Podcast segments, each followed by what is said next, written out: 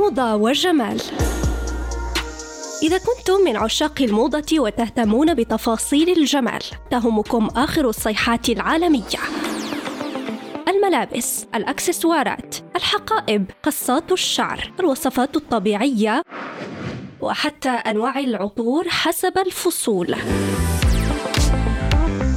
موضة وجمال عنوانكم المناسب يوميا مع أسماء الخياري على ريم راديو.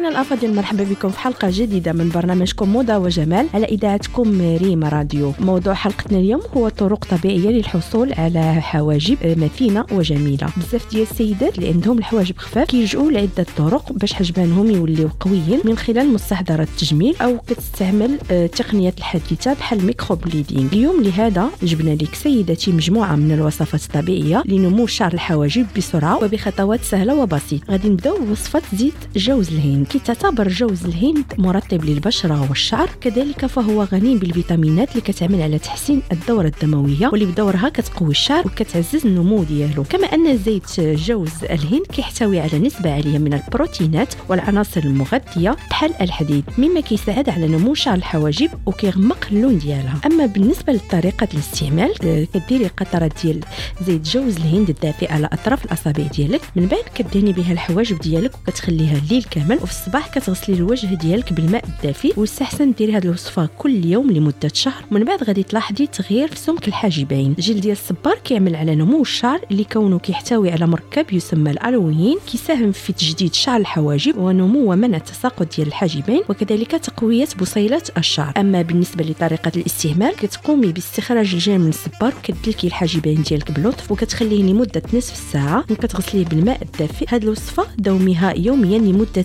جوج أسابيع وغادي تشوفي الفرق انتقلوا للوصفة الثالثة. أجي ونهضروا على الوصفة الغنية على التعريف وهي زيت الخروع. زيت الخروع من أشهر الزيوت اللي غنية بالفيتامينات اللي كتساعد على تعزيز نمو الشعر بصفة عامة وشعر الحاجبين بصفة خاصة. وبزاف ديال النساء كيحرصوا على استخدام زيت الخروع لتكثيف الشعر الحواجب. أما بالنسبة لطريقة الاستعمال كتاخدي طرف ديال القطن وكديري فيه كمية ديال زيت الخروع. ثم كدوزيه على الحاجبين ديالك بطريقة دائرية لمدة دقائق. ومن بعد كتخلي الزيت في الحاجبين ديالك طوال الليل في الصباح كتغسلي وجهك بالماء الدافئ. هاد الوصفه ديريها لمدة أربع أسابيع. وآخر وصفة وهي زيت الزيتون. زيت الزيتون كتحتوي على العديد من العناصر المهمة والمغذيات ومن أهمها فيتامين ه اللي كيساعد على نمو شعر الحواجب. طريقة الاستعمال كتاخدي كميه من زيت الزيتون كدوزيها على الحاجبين ديالك وكتبقاي ديري مساج بشكل دائري وكتخليه طوال الليل مرة واحدة في الأسبوع. وباش تحصلي على حاجبين كتاف من الاحسن ما تبقايش تحيديهم بزاف. تبعدي على مستحضرات التجميل ديري مساج بشكل يومي آه يكون دائري للحاجبين ديالك لتحفيز الدورة الدموية. بلا ما تنسي تناول الأطعمة اللي كتحتوي على الفيتامينات والمعادن بحال البيض الكبد الخضروات. وبهذا غادي نكون وصلنا لنهاية الحلقة. كنضرب لكم موعد في الحلقة المقبلة.